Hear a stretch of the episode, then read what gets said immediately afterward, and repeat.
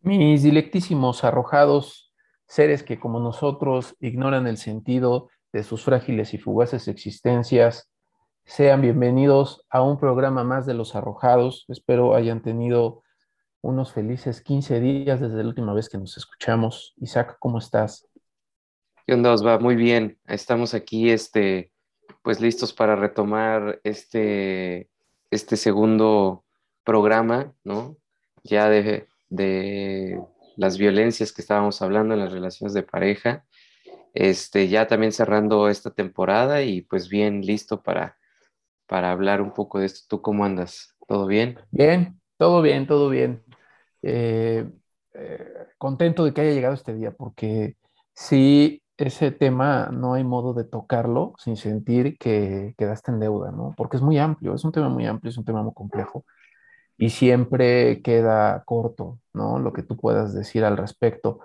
Pero una segunda eh, toma me parece bien porque pues hay que, hay que retomar algunos conceptos, pienso, hay que redondearlos, hay que hacernos cargo de algunas eh, ideas que pudieron haber quedado ahí suspendidas y al margen, eh, pues para que la información termine con, con su cometido, ¿no? Que es ser no solamente lo más eh, verosímil posible, sino también lo más útil posible para nuestros dilectísimos arrojados. Sí, me, parece que el, tema es urgente. El tema es muy, pues está en boca de todos, porque además es algo que nos importa mucho como seres humanos, me parece. Y lo exponíamos la, vez pasada, decíamos que, que pues eh, los vínculos que establecemos como seres humanos pues toman varios formatos, uno de ellos obviamente son las relaciones amorosas, eh, porque bueno, la cultura nos, nos empapa de ese tipo de expresiones, o sea, desde que eres niño, pues ves a tus padres, eh, ves a los vecinos, ves caricaturas de parejitas, ves eh, películas, canciones, y, todo, todo el tiempo se está hablando de eso de parejas, de relaciones afectivas. Y bueno, también se, habla mucho de eh, cómo se establecen los vínculos, cómo se llegan a deshacer esos vínculos, cómo este, pues, puede o no eh, terminar en, buenos términos, en malos términos. Entonces, pues desde niños estamos expuestos como a este tipo de ideas, estamos expuestos a este tipo de em, de relaciones que los seres humanos establecemos. Entonces, pues hablábamos un poco de eso y decíamos que eh, dentro de ese marco, pues hay mucha ideologización, hay mucha normatividad, es decir, se espera que nosotros tengamos una relación de pareja muy al estilo de lo que la cultura nos imponga de cierta manera, pero pues eh, también nuestro análisis desde este enfoque pues más eh, existencialista, si lo queremos ver así, pues nos invita a también pensar que nosotros somos pues los arquitectos de nuestro propio proyecto. Y como arquitectos de ese propio proyecto pues tenemos que eh, si bien criticar esa parte normativa o si bien em, poner en, cuestión, en duda eh, la forma en la que pues nos enseñaron a tener una relación de pareja, pues también como arquitectos tenemos que tener la capacidad de moldear y decir, bueno, si no quiero esto, pues entonces quiero construir este tipo de relaciones y que muchas personas me parece ya lo hacen. No sé si te ha tocado, pero hay veces que les preguntas como, oigan, ¿y ustedes se van a casar? Oigan, ¿y ustedes van a hacer esto?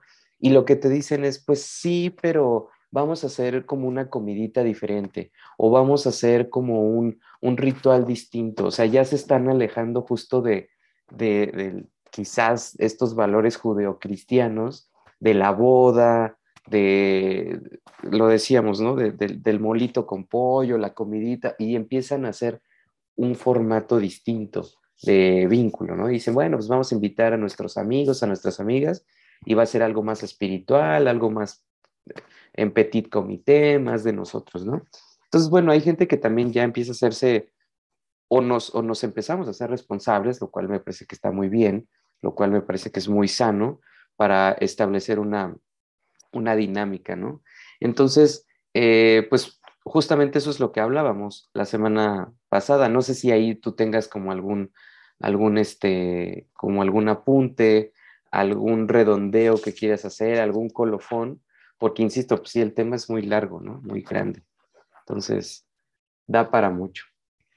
Sí, bastante. Ahorita que mencionabas sobre estas posiciones ya más libres, más, ¿cómo le podríamos llamar? Ah, conscientes o autoconscientes, que ya, ya comienzan a, a- a tomarse el derecho de, de decidir cómo se casan y, y- y- y en qué ritual, ¿no? Me llama la atención, apenas me salía en Facebook la publicidad donde ofrecen que te puedes casar en, en una boda vikinga, ¿no? Y, no sé, no me dejó, no me dejó parecer gracioso.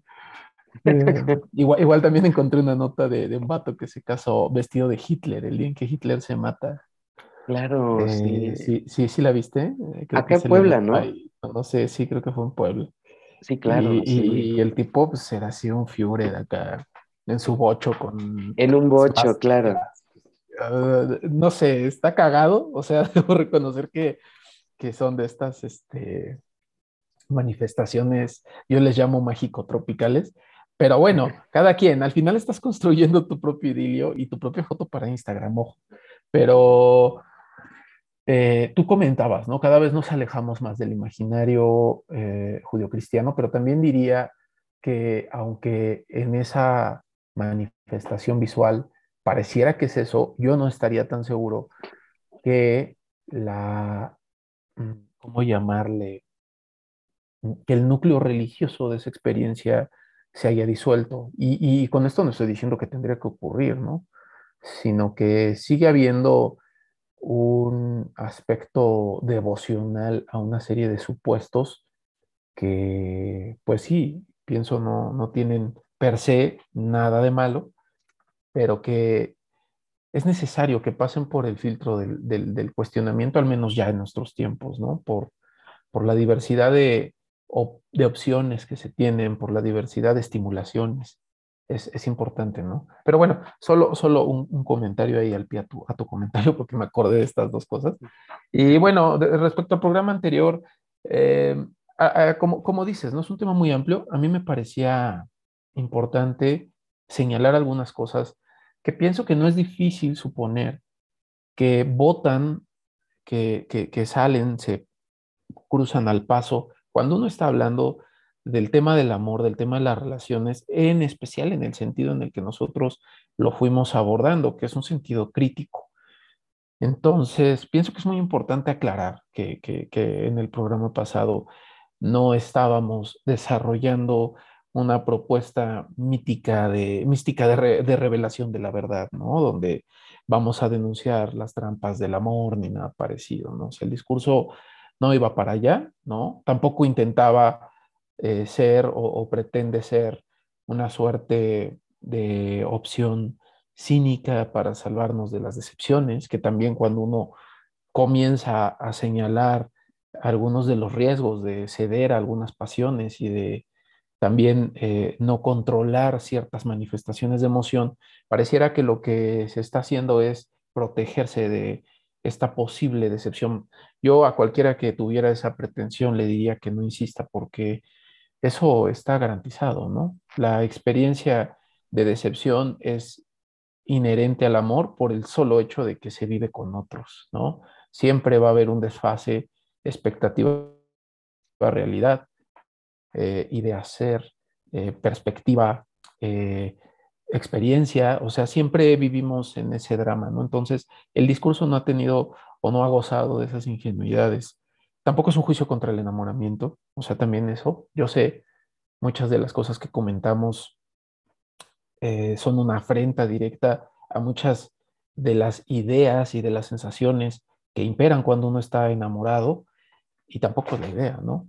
Eh, tampoco es una crítica a los celos, ¿no? Porque también igual, esa es otra de las experiencias que dan o ponen a mano una serie de sentimientos y de ideas que se parecen mucho a lo que atendimos de manera crítica, ¿no? En todo caso, se trata de un posicionamiento en donde lo que buscamos o lo que yo, yo, yo al menos intentaba señalar es esta posibilidad de pararte frente a este hecho concreto que es un vínculo y poder revisarlo, no para, no para detectar eh, las vulnerabilidades que, que, terminan expuestas ahí, ¿no? O, o, quizás sí, pero no para intentar anularlas. Al final eh, ellas van a estar y van a operar. Eh, y, y, en el caso, por ejemplo, del enamoramiento de los celos, pienso que pues, son experiencias que como, como, como su misma, como su misma etiqueta lo, lo, lo dice, está, está, está, marcado su destino, ¿no? Son pasiones y, y, y, y, su etimología viene del griego pathos y es precisamente algo que te viene, es algo que se da, te ocurre, ¿no? Te enamoras de la persona que no esperabas en el momento que no esperabas y sientes celos por las cosas que ni siquiera sabes si son. O sea, no hay un correlato, razón, eh, sensación en este caso, y entonces esa experiencia al final, yo diría, lo más que puede solicitar y, requerir es comprensión, es solidaridad, es apoyo, es empatía, porque todos las vivimos a diario, pero también responsabilidad.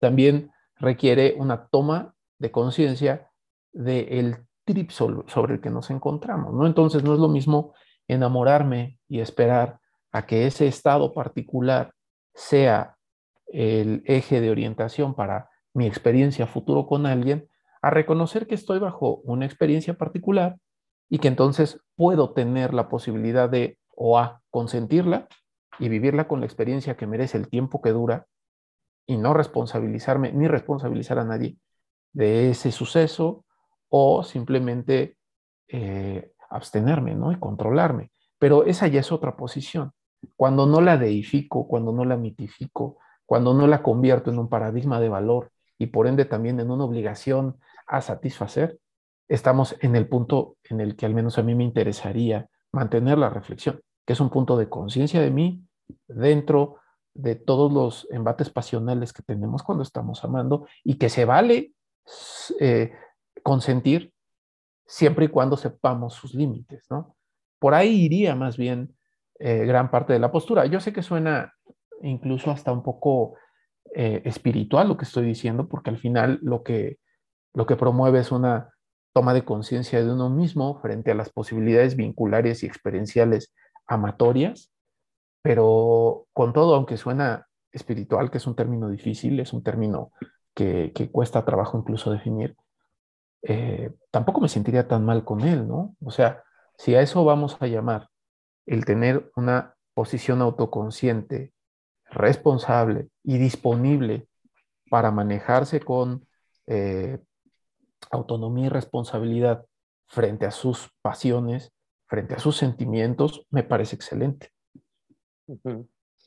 Creo que es algo de lo que comentabas un poco la, en el programa pasado, pero es algo que debemos de hablar, porque regularmente cuando es, eh, empezamos a establecer relaciones de pareja, cuando somos pues adolescentes, que es cuando se supone que empezamos a hacer esto, eh, en la secundaria, en la prepa, pues obviamente mm, estamos a la deriva, porque no hay escuelas de, para ser pareja, no hay escuelas para decir, ah, mira, aquí vamos a poner una clínica para un taller para enseñarles a ser novios y novias. Uno, uno se va construyendo, uno va viendo lo que hace el amiguito, la amiguita, eh, la película, insisto mucho en eso, eh, etcétera, y vas configurando cómo es que tú quieres una relación de pareja.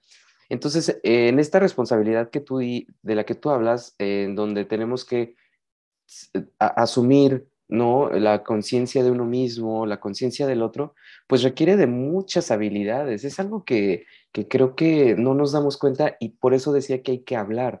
O sea, hay que hablar de esto, a ver, ¿por qué quieres a esa persona? ¿Qué es lo que te llama la atención? Inclusive hasta cuando estás tú iniciando una relación de pareja, ¿no? Que digas, bueno, ¿qué, qué es lo que te llama la atención de mí? ¿Qué es lo que esperas de la relación? ¿Qué es lo que... O ahora yo te voy a compartir qué es lo que yo espero de ti para no caer, como también lo hablábamos, de este eh, marketing del amor y que no ni te esté vendiendo humo ni aire y tampoco que tú me estés vendiendo este, pues como se dice igual, ¿no? Eh, eh, o, que me vayas a defraudar. O sea, creo que la, la conversación constante, este vínculo de, bueno, mira, yo espero esto, yo quisiera esto, quisiera tener hijos, quisiera tener una relación estable, monógama, con este ritual, con una boda, con esto, pues lo tenemos que hablar.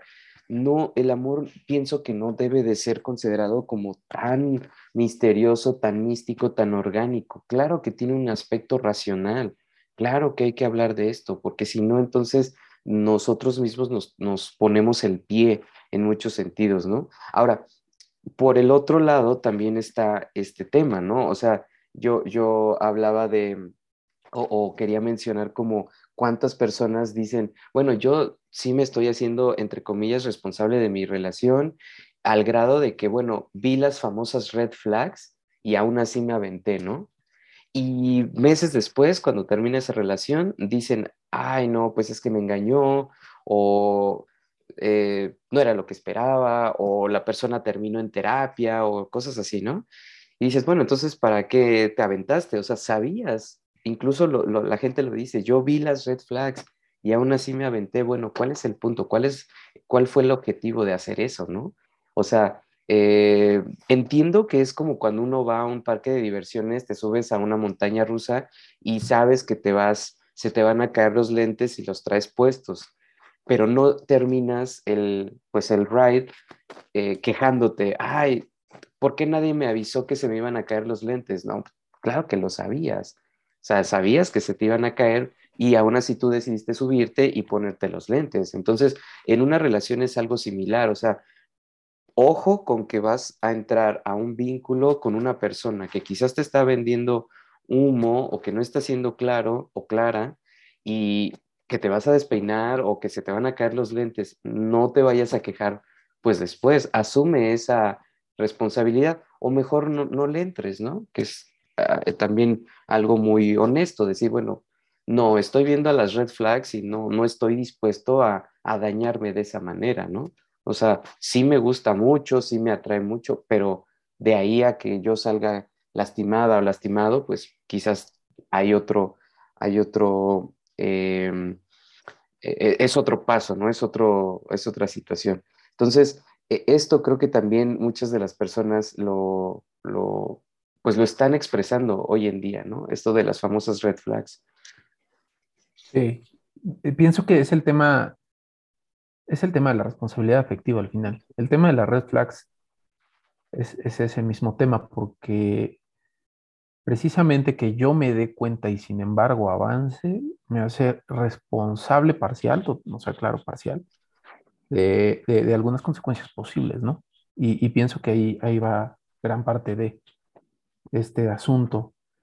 Eh, me percato que esta persona hace, hace cosas que a mí o no me agradan o no estoy de acuerdo o simple y llanamente me hacen sentir vulnerable y sin embargo cedo. Yo creo que ahí, por ende, hay dos, posiciones.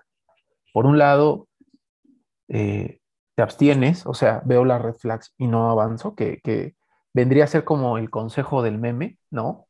O sea, ahí donde hay red flag, donde hay red flags huye.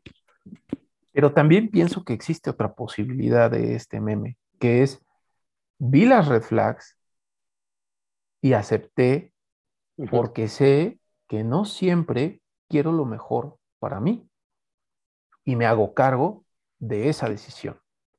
Esa es la otra versión, porque todo el mundo se piensa desde este horizonte eh, ideal, donde somos una suerte de criaturas eh, eh, omnipresentes en la ética, ¿no? Siempre ahí con todo el peso de nuestra conciencia en una perspectiva ética, y no es cierto. O sea, muchas veces no queremos lo mejor para nosotros, y ese es un momento del cual es importante hacerse conscientes.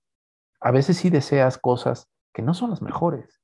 ¿Por qué? Porque a veces puedes juzgar el todo por la parte y la puedes decidir. Eh, lo importante es que te hagas cargo de eso, que ahí es donde, como, como te comentaba, el tema de la responsabilidad afectiva y el tema de las eh, condiciones normativas de los vínculos se vuelven muy problemáticas. ¿Por qué? Porque si yo conozco a tal que sale con personas y después simple y llanamente quiero desentenderme o inconformarme con eso, pero ya construí vínculo, eh, pues tengo de dos sopas, ¿no? O quizá tres, no, quizá dos. O a lo mejor yo no veo todas, pero diré las que ahora me, me quedan al paso. O simplemente reconozco que esto no coincide conmigo, o sea, vuelvo a la red flag, la veo confirmada y ahora sí me la tomo en serio, o sí le respondo a un nivel de precaución de mí y digo, ok, bueno, ya no me está haciendo tan indiferente tu conducta y creo que ya no es tiempo de seguir. O negocio, ¿no? Y veo la manera de poder seguir compartiendo este tiempo juntos. Pero, oye, ayúdame a soportar un poco esto, hay cosas que me molestan, hay modo de que podamos entendernos y coexistir con esto, ¿no? O la otra es, y aquí es la parte normativa, ¿no? Y la más fuerte, me monto en el ideario de una relación progresiva que porque progresiva con el paso del tiempo tuvo que haber derivado en una práctica monogámica de relación cerrada y tú, pues porque ya llevas mucho tiempo conmigo, ya tendrías que haber madurado tus emociones y haberte convertido en, en, en, un buen candidato para marido y no cambias, ¿no? Entonces, te criminalizo, te ataco, te estigmatizo y busco eh, trasladarte hacia ese lugar afectivo que a mí me acomoda y que no solo a mí, sino al 99.9% de la población mundial le acomoda, que es la relación monogámica tradicional, ¿no? Y ahí ocurre. Entonces, vemos cómo de esto de las red flags podemos también hacer una lectura vinculada a lo normativo. O sea, eh, creo que era menos importante que hubieran o no red flags, sino que lo supieras y que lo que decidieras fuera en total conciencia, ¿no? Y en respeto, en respeto al otro, porque al final también que el otro no sea lo que sueñas no quiere decir que te mienta. El otro, ah, el otro es otro y el otro cuando se ha manifestado ha dejado ver lo que es de sí y, a mí me parece ese uno de los gestos eh, más, eh, ¿cómo podría llamarle? Justos, el, el dejarle al otro ver ver lo que eres, ¿no? Al final es una declaratoria de vulnerabilidades, ¿no? El, dejar ver al otro eh, las fortalezas y las debilidades, deja que el otro sepa lo que juega, ¿no? Y deja que el otro ejercite su libertad eh, con pleno uso, ¿no? Cosa que no pasa con los seductores, con los vendehumos del amor, con la gente que hace marketing para quedarse con sus parejas, ¿no? Te escondo estas vulnerabilidades, estas debilidades, estos vicios, estas tendencias, mejor te sigo diciendo lo que sé que quieres escuchar, porque aparte no es muy difícil. ¿Qué es lo que quiere la gente escuchar? O sea, son fáciles las, las, promesas, ¿no? No miento, solo contigo, para ti todo, o sea, listo, se acabó. Y entonces, eh, pues nada, tienes, tienes una persona que sí es apetecible, solapa y deja eh, que estas pasiones amatorias del enamoramiento fluyen rápidamente y, e intensamente, pero pues avanzas y comienzas a generar dependencias, vínculos, eh, que después es muy difícil deshacer, ¿no? Y, todo por qué? Pues porque te montas en un trip eh, normativo aún habiendo visto la red flags, que creo que esto es peor, ¿no?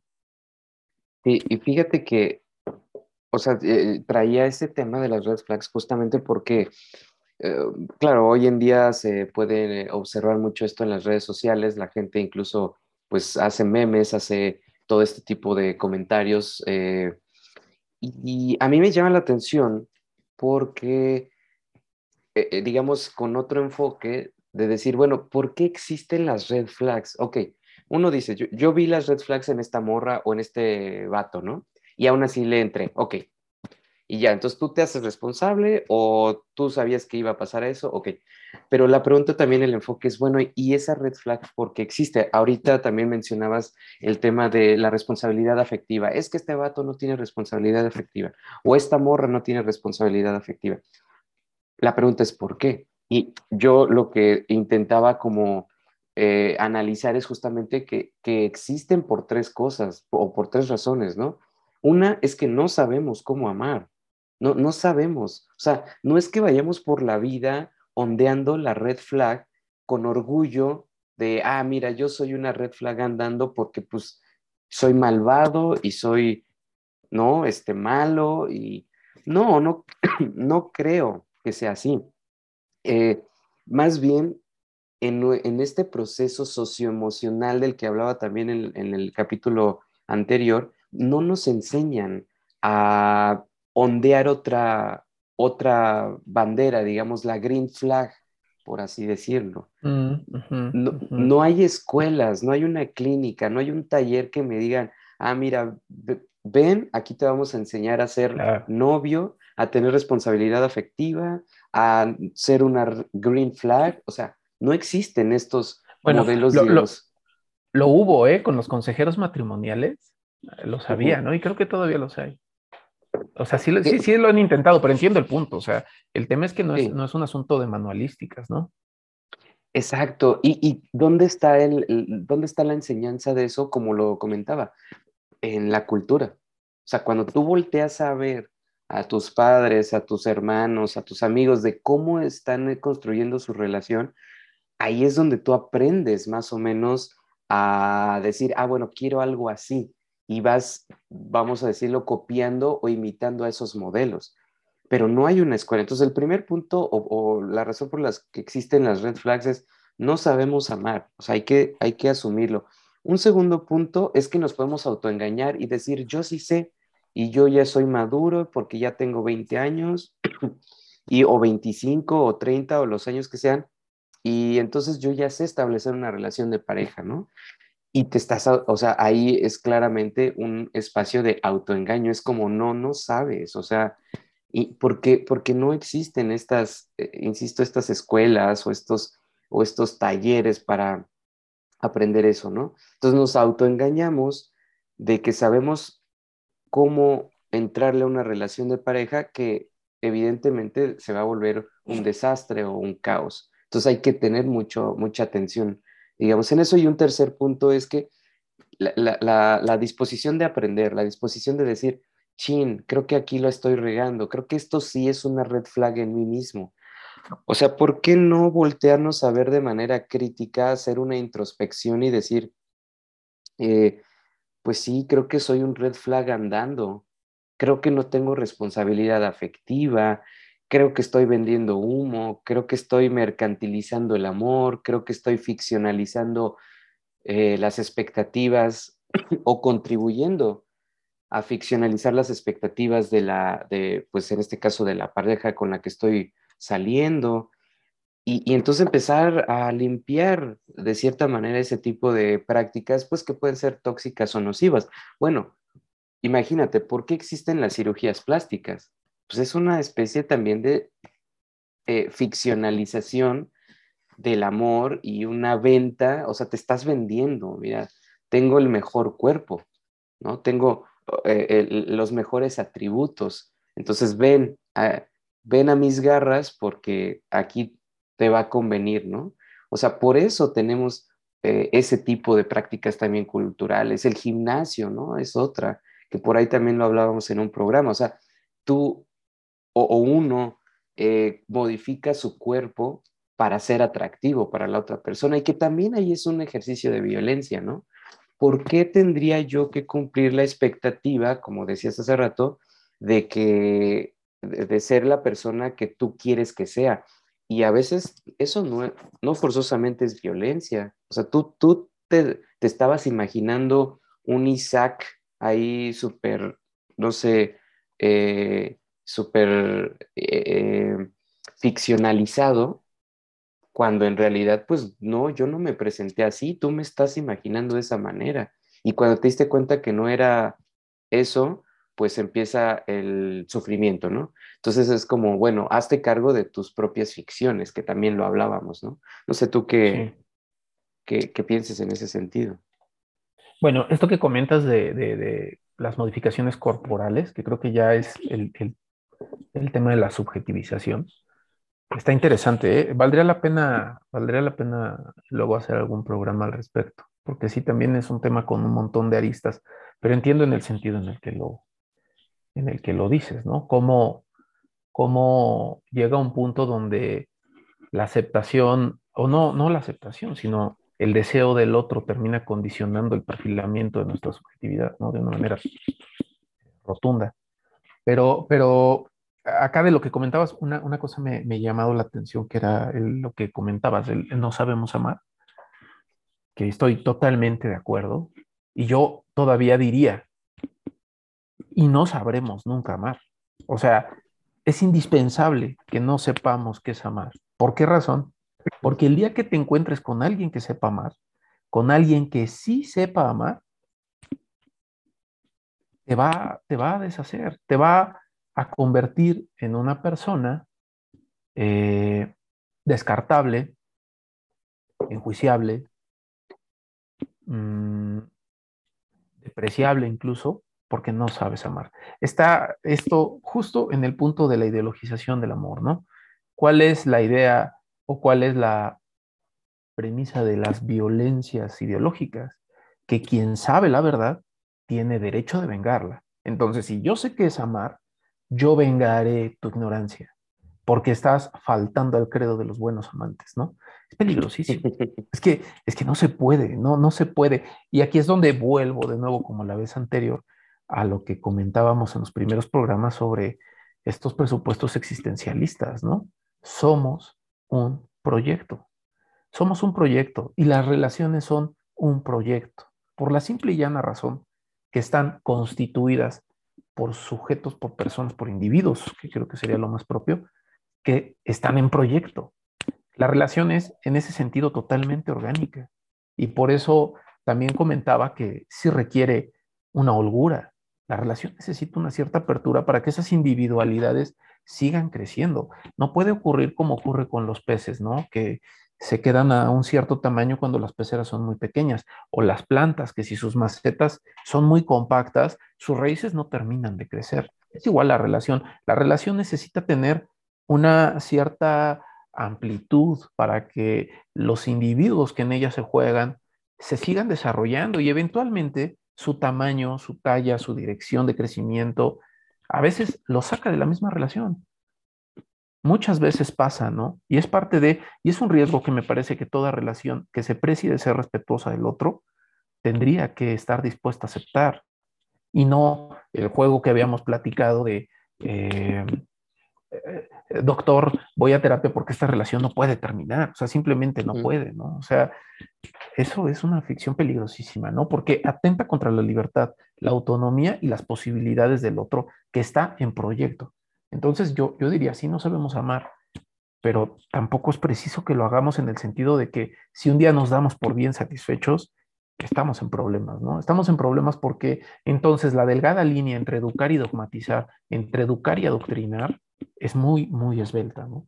Eso, eso, eh, por un lado. Ahora, eso no quiere decir que la cultura que vamos heredando, la cultura amatoria que vamos heredando, eh, tenga que ser descartable, ¿no? También lo decíamos en el programa anterior. Eh, los, los ancestros, los nuestros y los de nuestra generación en general, construyeron soluciones a problemas comunes, construyeron respuestas, ¿no? Y creo que son importantes tomarlas, leerlas, revisarlas y cuando funcionen para nosotros, aplicarlas. Lo que sí pienso es que el problema viene cuando esas herencias, por ser herencias, por ser añejas, por ser eh, cuantitativamente mayoritarias, entonces se normativicen. Ahí está el tema, ¿no? Se vuelvan, eh, mm, ¿cómo llamarle? Indicaciones o o instrucciones o deberes a priori, ¿no? Ahí es donde está el problema. ¿Qué pensaría yo que tendría que ocurrir? El ejercicio de la construcción de valor de los propios vínculos. Es decir, te encuentras con alguien, experimentas con ese alguien y de ahí uno va construyendo el vínculo. No a la inversa, que es como pasa. Te encuentras con alguien, te gusta, sí, sientes algo, todo bien, o sea, ahí hay un campo de experiencia, pero hay una suerte de rito de iniciación donde si yo no estoy dispuesto a prometer estas cosas a priori que culturalmente están perfectamente bien asignadas, entonces no seguimos avanzando, ¿no? Eh, hasta cierto punto se convierte en una red flag, que yo no quiera hacer ciertas promesas a priori, ¿no? Y eso puede tener sentido definitivamente, no digo que no, pero pienso que el que sea restrictivo, el que sea condenable, el que sea algo que amerita eh, un descarte sin más, es lo que se vuelve peligroso, ¿no? Porque comienza a cerrarse o a acotarse la línea de tolerancia hacia también las formas diferentes de enfocar una relación, las necesidades que puede tener cada persona. No todos nos sentimos cómodos en estos escenarios donde tienes que eh, prometer que vas a ser un buen chico, ¿no? O sea, a veces eh, no es que tengas que ser uno malo, ¿no? O que lo estés esperando, pero creo que tampoco eh, uno puede llegarse a sentir bien cuando es reducido a esta dimensión tan jurídica, ¿no? De, del vínculo. Entonces, pasan este tipo de, situaciones en donde yo creo que lo más eh, objetivo es ir construyendo valor o ir interpretando valor en la relación. Sí, porque creo que nos, así, al hacer eso, digamos, lo que tú estás exponiendo, pues bloqueamos la capacidad que tenemos de establecer diferentes formatos eh, pues amorosos o, vinculares, digamos, por, mencionarlo de alguna manera, y nos perdemos de muchas, este, muchas oportunidades. Me parece que la cultura también, eh, quizás por estos valores monógamos, quizás por estas inseguridades que llegamos a tener, pues como mismos seres humanos, eh, pienso que bloquean como la experiencia más global que podamos tener eh, en esta expresión del amor. Y me estoy refiriendo, por ejemplo, al, a, esto que también no, es nuevo, porque según yo tiene ya pues sus, sus años, pero este, este tema de la, de la friend zone, ¿no? Este, que se ve como un, mm, un fracaso al momento de establecer una relación de pareja. Entonces volvemos al mismo punto. Como hay una normativización, como hay una exigencia de que, bueno, si tú invitas a salir a esa chava o, a ese chavo, como sea, este, pues tiene que terminar una relación. Y si termina en una amistad, híjole, pues soldado caído, ¿no? Este, fue un fracaso. Eh, eh, no, lograste como conquistar a la chava. Bueno, a ver, creo que es muy exigente eso, es, tiene, tiene una tiene un dejo de, mm, pues sí, de, sobreexigencia, porque pues estamos bloqueando entonces esa, ese formato que es una amistad y que es igual de valioso, ¿no? De decir, bueno, ching, pues no, no se pudo dar, este, no podemos andar por X o Y razón, no me gustas, ¿no?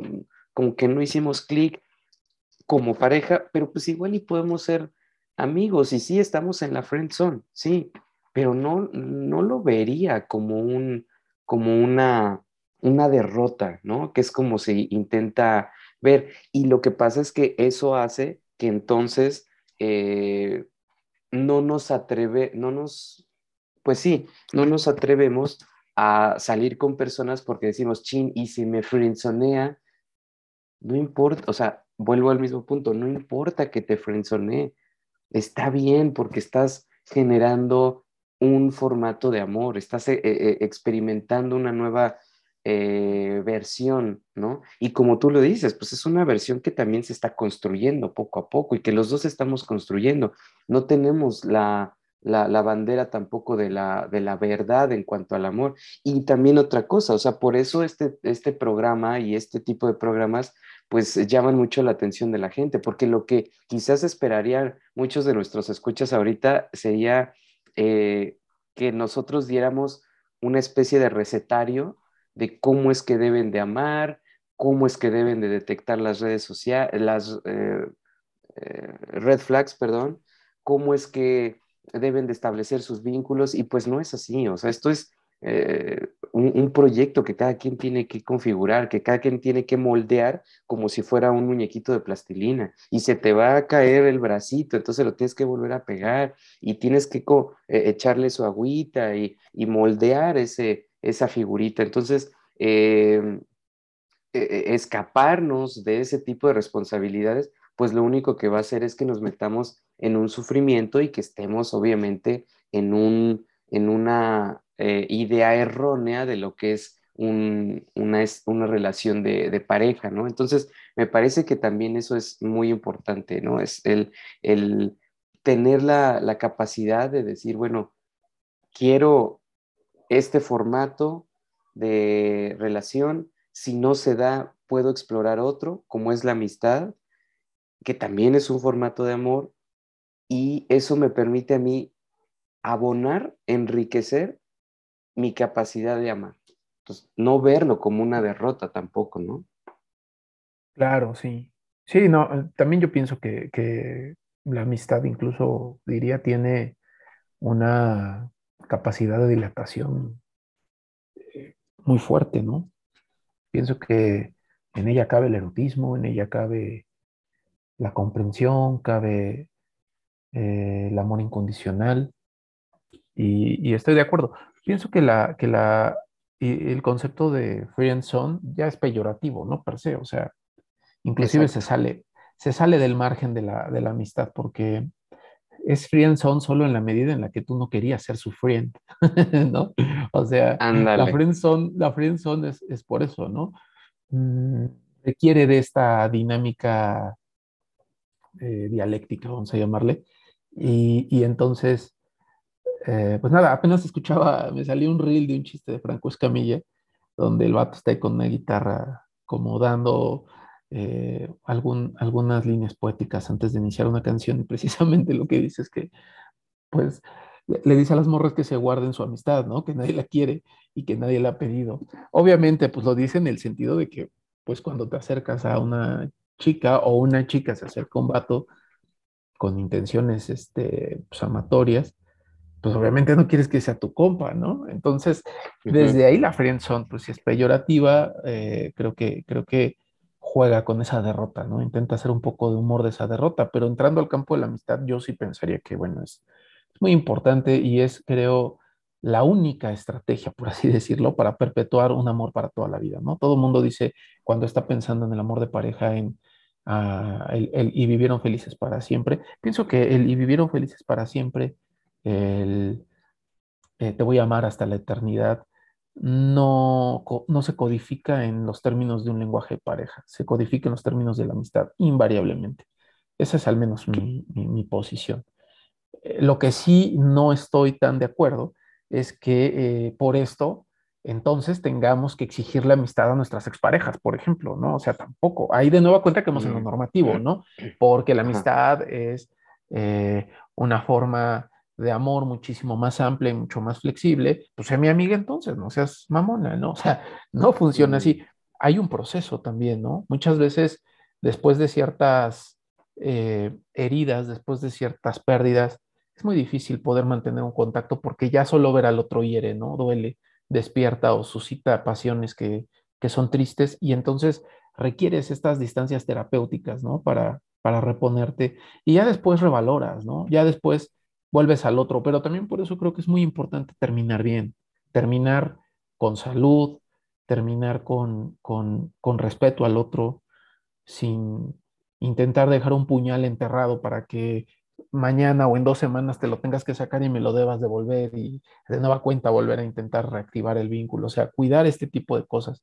Ahí es donde yo tomaría precauciones, ¿no?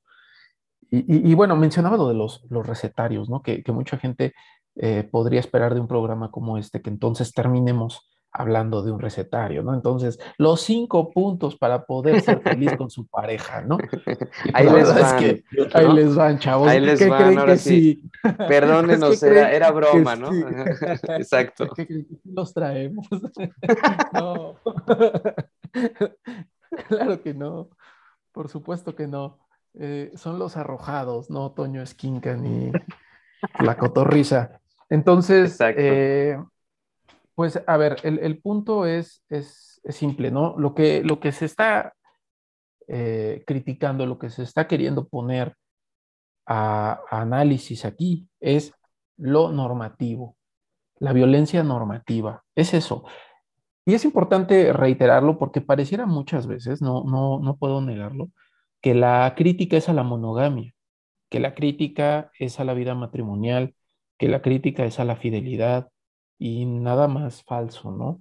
Aquí el discurso ha seguido una línea de crítica a la violencia normativa. Es cierto que las relaciones más eh, socialmente aceptadas, más políticamente correctas, más practicadas, y lo voy a poner entre comillas, es eh, la, la, monogamia normativa, ¿no? Y digo entre comillas porque realmente si uno dijera o jurara que la monogamia es la forma de relación más eh, eh, practicada, yo les diría, yo tengo otros datos, ¿no? O sea, a mí personalmente, y no, y no diría ni siquiera personalmente, yo, yo, yo creo que si platicáramos a calzón quitado, como se dice, eh, creo que todos coincidiríamos que el formato de relación que más prevalece es el de la doble vida. O sea, seamos francos. O sea, doble vida, ni siquiera poligamia en el sentido propio, porque una poligamia ya requiere de un reconocimiento público, de un reconocimiento abierto, de que ese es eh, tu ejercicio vincular. No, doble vida. Digo lo que necesitas escuchar, digo lo que el canon me solicita para estar socialmente en línea pero tengo una vida totalmente diferente, ¿no? Y mientras no nos enteremos, estamos a gusto, ¿no? Ese es para mí realmente el, formato de monogamia que a la gente le gusta, pero sí, sí debo reconocer que cuando hablamos de lo normativo quedamos muy cerca de ello, pues porque es totalmente normativa, ¿no? Pero, pero en realidad aquí, aquí el, tema lo que, lo que ha intentado es no eh, legitimar lo normativo. Y lo normativo puede estar en las poligamias, o sea, pensemos por ejemplo en las poligamias religiosas, ¿no? Está la poliandria y está la poliginia, ¿no? Que digo, la primera es, es esta eh, normativización de la mujer con la posibilidad de tener varias parejas, o la otra que es más común de varios hombres, de, de hombres teniendo varias parejas, ¿no? Son poligamias y son normativas, ¿por qué? porque en primera solamente uno de los géneros puede, punto número uno y punto número dos, así debe ser. O sea, de hecho, en ciertas culturas, si tú no tienes varias esposas, pues es algo extraño, ¿no? O sea, es digno de sospechas. Eso es normativo y es polígamo, o sea, no tiene nada que ver lo, lo, lo, lo, que, lo que puede ser eh, monógamo o polígamo, o sea, no es, no, no es, no es inherente a esos estatus, ¿no? O en nuestra misma cultura pasa, ¿no? Si yo digo que no soy monógamo, ah, entonces luego soy polígamo. Esa conclusión es normativa, binaria y normativa. A ver, ¿no podría ser asexual? Que era algo que comentábamos. O sea, ¿qué pasa con los asexuales? No? ¿Qué pasa con este sector de las personas que no logran concretar sus vínculos afectivos eh, con, con, deseo sexual? O sea, ¿cómo, ¿cómo los integramos? ¿no? Entonces, esa parte es muy importante. Y también creo que otro de los deslindes que haría, o no deslindes, de los marcajes más bien, que haría, es que también esta reflexión eh, no se mueve en una reivindicación ni del individualismo, ni de la libertad como evasión de compromisos. En ningún momento el no querer reivindicar formas vinculares normativizadas tiene que ver con el hacer lo que yo quiera que vendría a ser el discurso fundamentalmente liberal, ¿no? Just do it. Eh, si quieres, puedes, ¿no?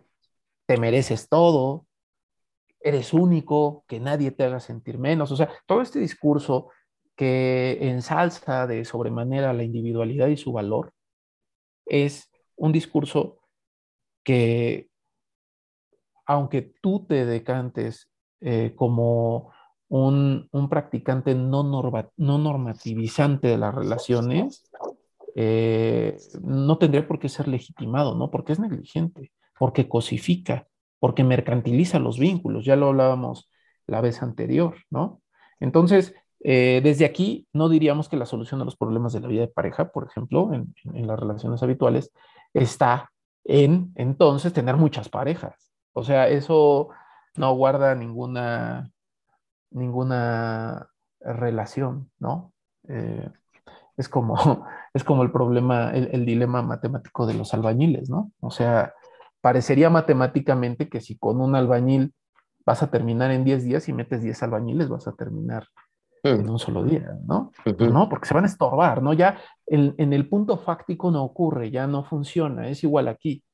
Eh, que porque con una pareja no estés pudiendo o porque te has dado cuenta que tu vida de pareja es una poligamia, eh, tiene un nombre, em, es, es, una poligamia, ah, olvidé el concepto, pero el punto es que es una poligamia como esporádica, ¿no? Eres un, eres un poligámico emergente o, o eh, de ocasión. Esporádico, de ocasión, por así decirlo. Entonces, pues la solución es mejor, dejemos de tener una sola pareja y tengamos varias.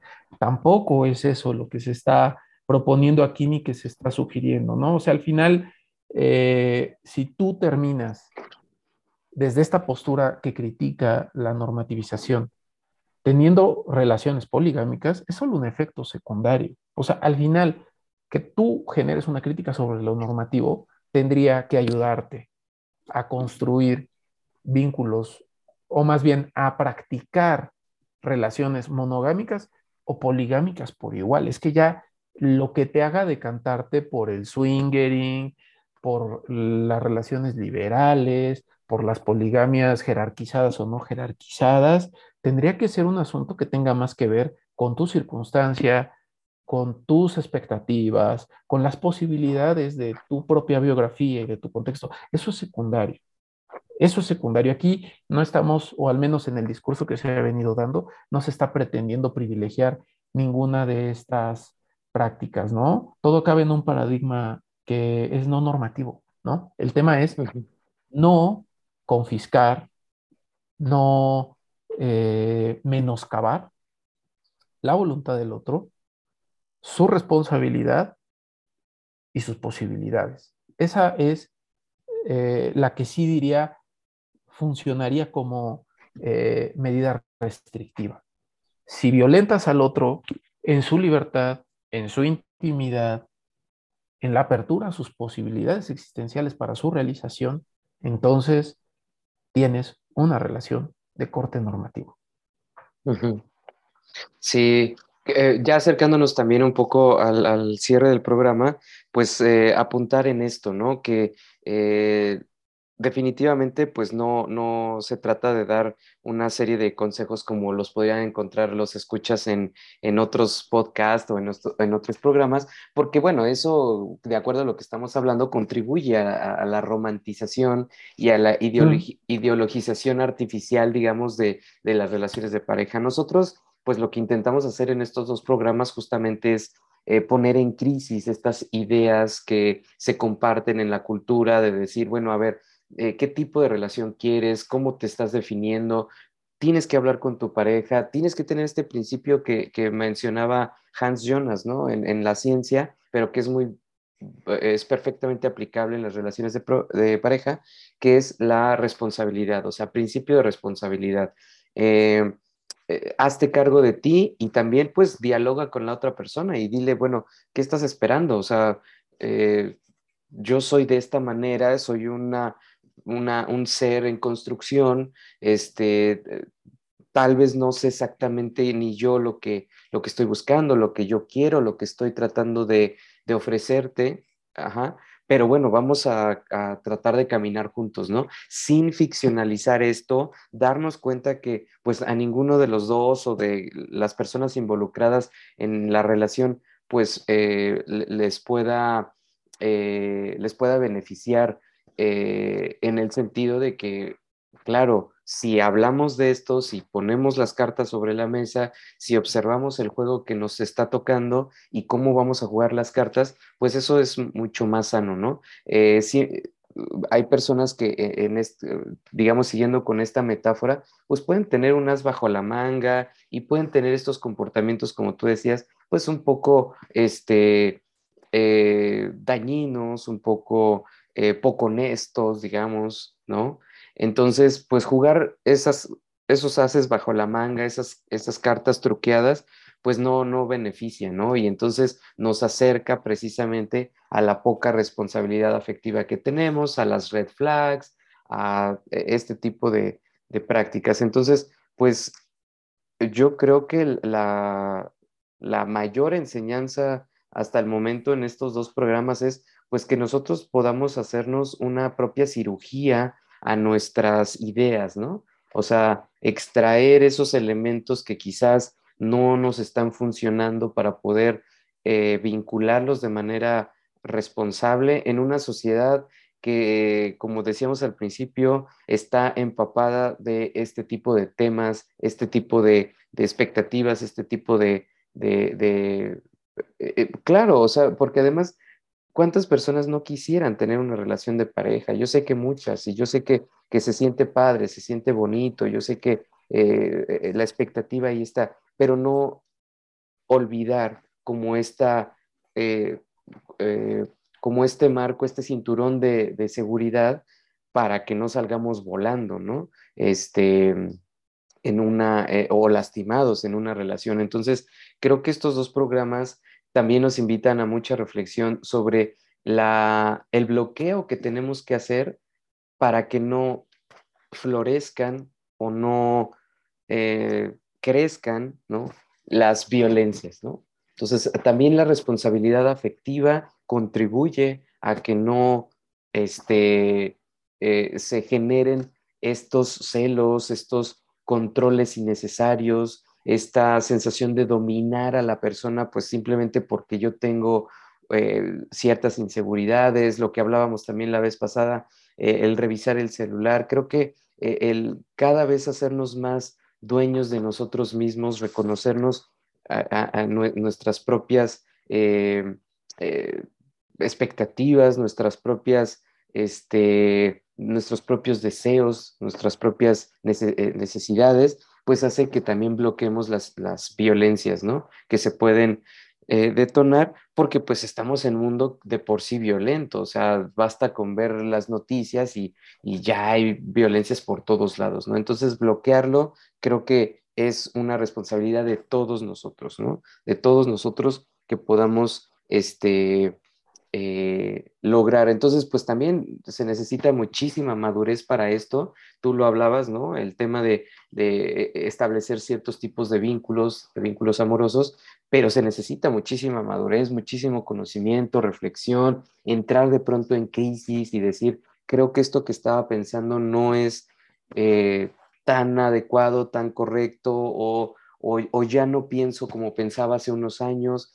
Entonces, reconfigurar también esas ideologías, esas creencias personales, pues permite que tengamos una mejor convivencia y en santa paz, ¿no? Como decía el eslogan de los setentas, ¿no? Pues hay que hacer el amor y no la guerra. Entonces, vamos a explorar justamente esos bracitos que el amor ah, que está en el núcleo empieza a, soltar, ¿no? Empieza a hacer crecer. Entonces, hay muchos vínculos eh, que, podemos, este, pues precisamente explorar, ¿no? Sí, definitivamente. Y, yo no quitaría de, de la mesa que sí, o sea, hemos hecho una serie de consideraciones de corte más psicológico, pero también no perdamos de vista que hay otras tantas consideraciones de tipo político que igual se deben de tener presentes. Y en ese sentido, esta crítica a lo normativo también eh, adquiere en un momento dado un tono de, un tono de, sí, de crítica, pero, pero pienso que también de, resistencia. Y esa parte igual no quisiera quitarla, porque este discurso puede, puede parecer glamuroso, ¿no? Puede parecer un discurso eh, con aspiraciones de prestigio, con oportunidades de satisfacción eh, inmediatas. Y la realidad es que no. Yo pienso que este discurso, eh, quizá en un futuro, no sé, quizá para, para la siguiente generación pueda ser un discurso que sí tenga resultados más inmediatos. Pero de momento yo, yo, yo diría que, al menos en, en nuestro occidente tropical de Latinoamérica, eh, aún difícilmente, ¿no? Porque sí, eh, hasta que no practicas, hasta que no comienzas a intentar entablar vínculos sanos, duraderos, porque que tengas estas ideas no quiere decir que no quieras entablar vínculos duraderos, no quiere decir que, no seas una persona que aspira a construir una vida de pareja eh, bajo cualquiera de las formas, ¿no? Pero una vida de pareja, al final del día, una vida en una colectividad eh, amatoria, ¿no? Sexoafectiva, eh, pues sí, no, no quiere decir que no esté, ¿no? La tienes, pero, pero te das cuenta y es muy, muy inquietante cómo te llegas a, encontrar con, con, resistencias, ¿no?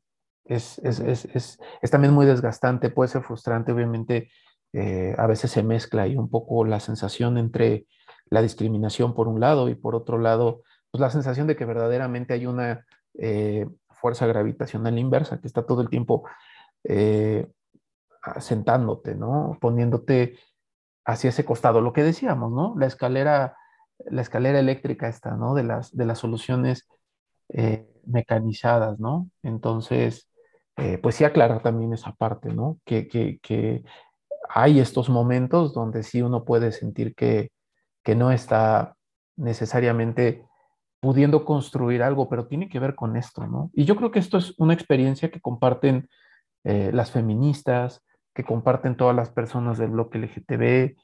Eh, creo que es una experiencia que comparten varios de los grupos marginados, ¿no? Eh, todos aquellos que tienen que jugar, ya sea de manera consciente o de manera padecida, ¿no?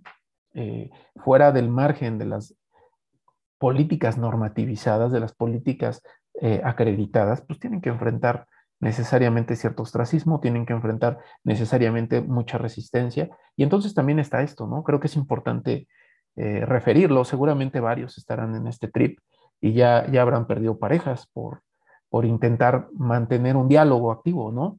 Yo mismo ahora me encuentro ahí con complicaciones con alguien porque inclusive el diálogo es muy difícil, ¿no? O sea, intentar eh, entablar una charla que pueda considerar este otro léxico con estas otras posibilidades es muy complicado, ¿no? Normalmente termina acorralado en precisamente el carril del descarte por vía de ilegalidad, por vía de desconsideración, por vía de eh, extrañeza, ¿no? Entonces es muy importante tenerlo presente y pues también eh, no, no dejar de ver hacia dónde apunta, ¿no? Que es hacia la consolidación de relaciones que permitan vivir la vida con la intensidad que amerita, ¿no? Con las aperturas que necesita para que uno se sienta satisfecho y para que pueda hacer sentir satisfecho al otro o los otros, ¿no?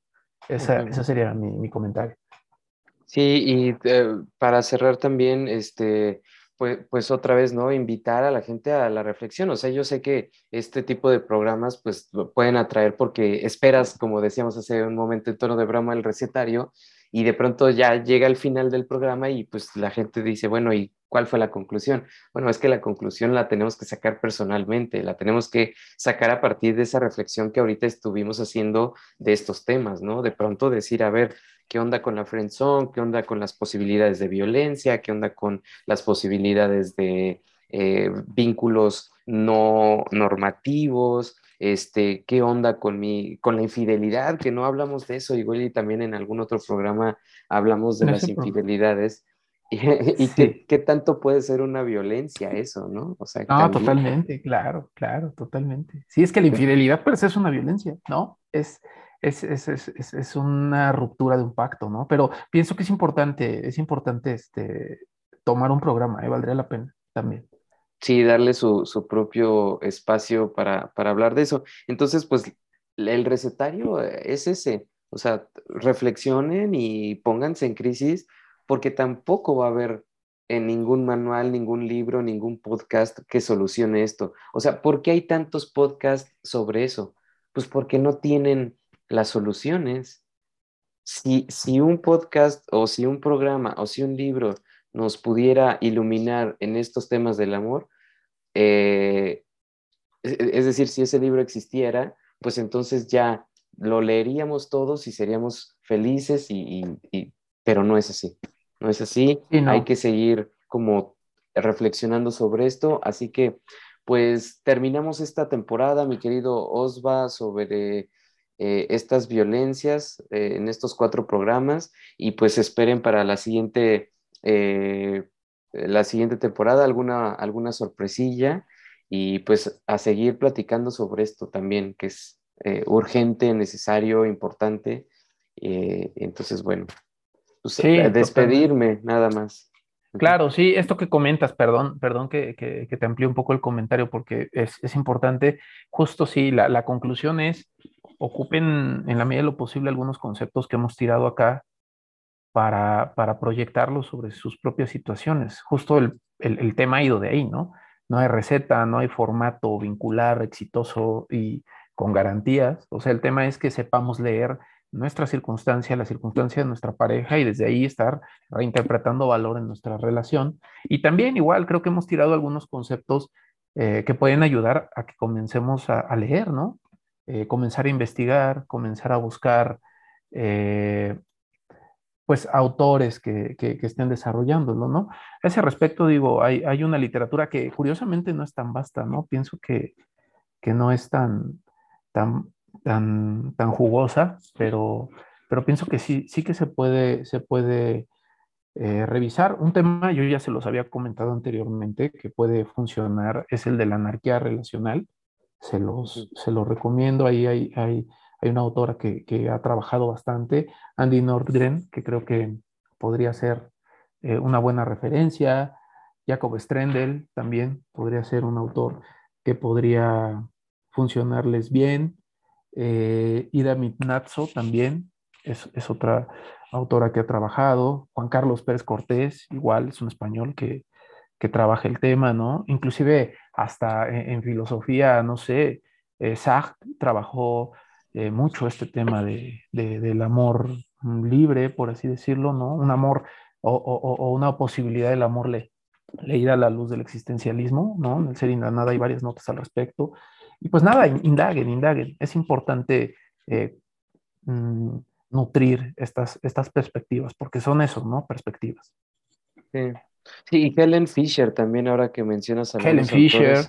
es una gran bióloga evolutiva que habla mucho sobre las explicaciones de por qué tenemos vínculos también de pareja a nivel ya más antropológico. Pero sí, ahí están los recursos y ojalá que se pueda eh, que la gente los pueda ampliar de acuerdo a sus necesidades, a su proyecto que está construyendo, ¿no? Eh, entonces, bueno, pues eh, nos vemos para la siguiente temporada, mi querido Osva, este, y, a seguir en, en esto. Alicia, muchas gracias y un saludo a todos los escuchas.